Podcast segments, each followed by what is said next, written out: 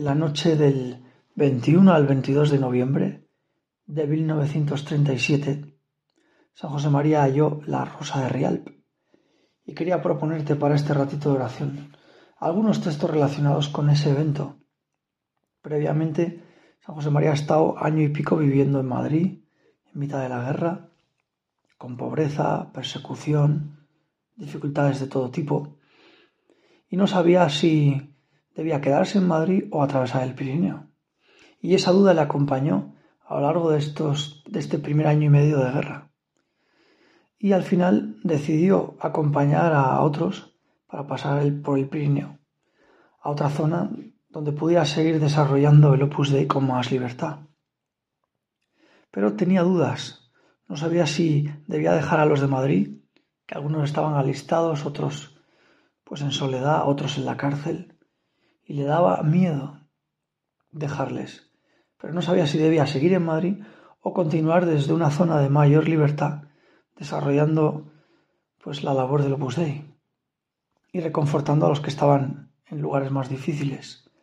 De modo que al final emprendió el viaje, con todas sus dificultades.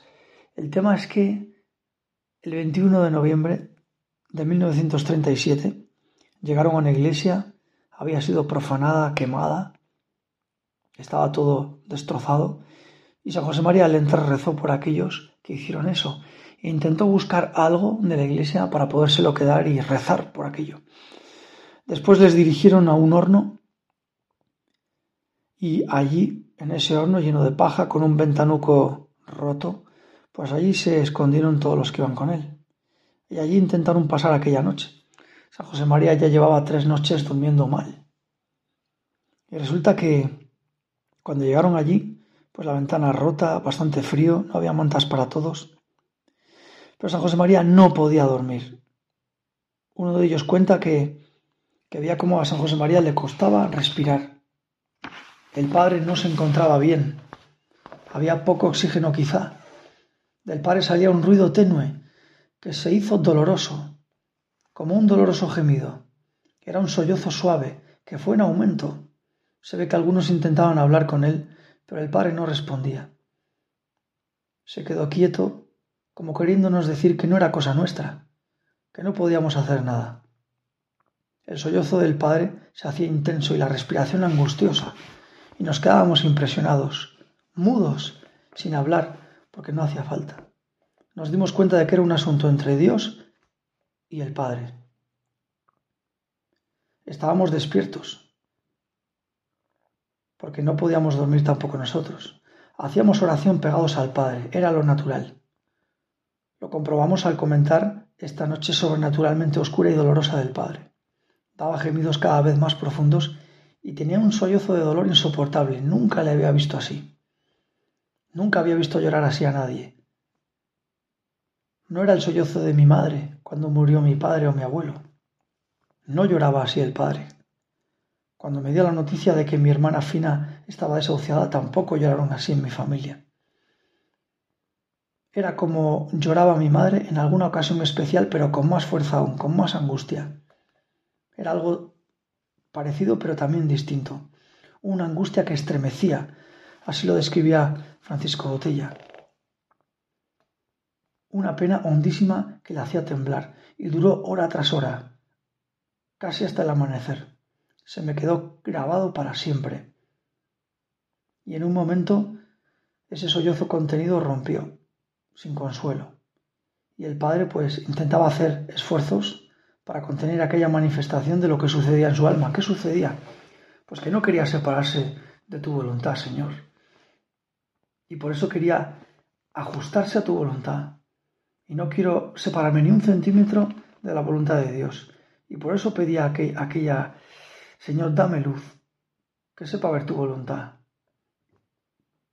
Sufríamos, pero teníamos conciencia de que solo podíamos rezar. Temíamos que el corazón del Padre no pudiera contener tantas horas de sufrimiento, y además les esperaba toda la travesía del Pirineo. Así que en un momento de repente el Padre se levantó y salió de aquel lugar, de aquel horno. Se palpaba que era algo de Dios, que era una prueba divina. y sin preguntarse más, pues se levantó y se marchó de aquella habitación. ¿Y qué hizo el padre? Pues acudir a la Virgen. Era lo único que sabía hacer y lo que siempre nos enseñó a todos. Dejar toda esa oración dolorosa en manos de la Virgen. Y así el padre pues fue a la sacristía y pensó, Señor, dice, escribía San José María, conmoción interior que coaccionaba mi voluntad. Le dije al Señor, Señor, si estás contento de mí, haz que encuentre algo. Y pensé en una flor o adorno de madera de los desaparecidos retablos.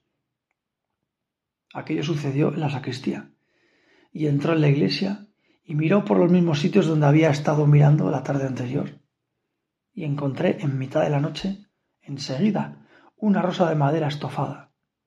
Me puse muy contento y bendije a Dios que me dio aquel consuelo cuando estaba lleno de preocupación por si estaría o no Jesús contento de mí. Qué bonito que sea la Virgen, madre mía, tú, la que le des una rosa a San José María, una rosa para darle paz. Y de repente estaban todos ahí, se abre la puertecilla del horno y nos miramos con expectación, en silencio. Y aún tengo en mi imaginación el aspecto que presentaba el padre al entrar de nuevo a la habitación. Ya no lloraba, ni respiraba con aquella angustia. Su rostro reflejaba el mismo dolor que había invadido su alma en aquella noche del horno. Sus rasgos eran serenos, pero doloridos, profundamente doloridos. Su actitud reconcentrada hacia adentro, él que siempre había estado tan volcado en nosotros. Y desapareció de repente todo aquel dolor. El padre se le veía ya feliz, sereno, con un semblante que respiraba felicidad, radiante de alegría, en contraste, con las facciones de hace pocos minutos. De repente sus ojos se inundaban, llenaban su cara. Así dice este cronista. Al lado del Padre se vivía la acción del Espíritu Santo. Se notaba que quería hacernos participar de su felicidad y de hecho lo primero que hizo fue celebrar la Santa Misa. Su alegría y su gozo nos hablaban sin palabras, como queriendo suplir lo que no había dicho por la noche. La Virgen le había dado una rosa, y por eso él estaba ya tranquilo. Vas por buen camino, adelante. Señor, pues muchas gracias por este regalo, por esta rosa, y ojalá algún día tú y yo también podamos recibir una rosa de la Virgen, la confirmación de que vamos por buen camino. Pero la Virgen no le ahorró el tener que ir hasta allí y tener que superar incomodidades, sacrificios. Y de hecho el detalle que cuentan los que fueron con él es que San José María siempre caminó con generosidad. Y de hecho esa rosa no quiere decir que los problemas desaparecieran. De hecho empezaron mucho más. Porque a partir de ahí tuvieron que estar cinco noches escondidos en el bosque, en la cabaña de San Rafael, una cabaña excavada en, la tierra semi-excavada, y allí estuvieron cinco días. Y los que estaban con él contaban el empeño que ponía San José María en, en el orden, en tener un horario, en aprovechar el tiempo.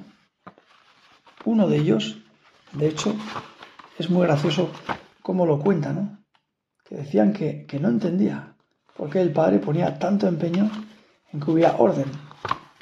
Si realmente, pues, dice, a veces costaba el orden, en estas condiciones en que estábamos, pero con el Padre por delante, se metía uno en harina pronto, y a la postre notábamos lo saludable que era esto no solo para la vida interior, sino para los nervios, sometidos a las tensiones del momento difícil.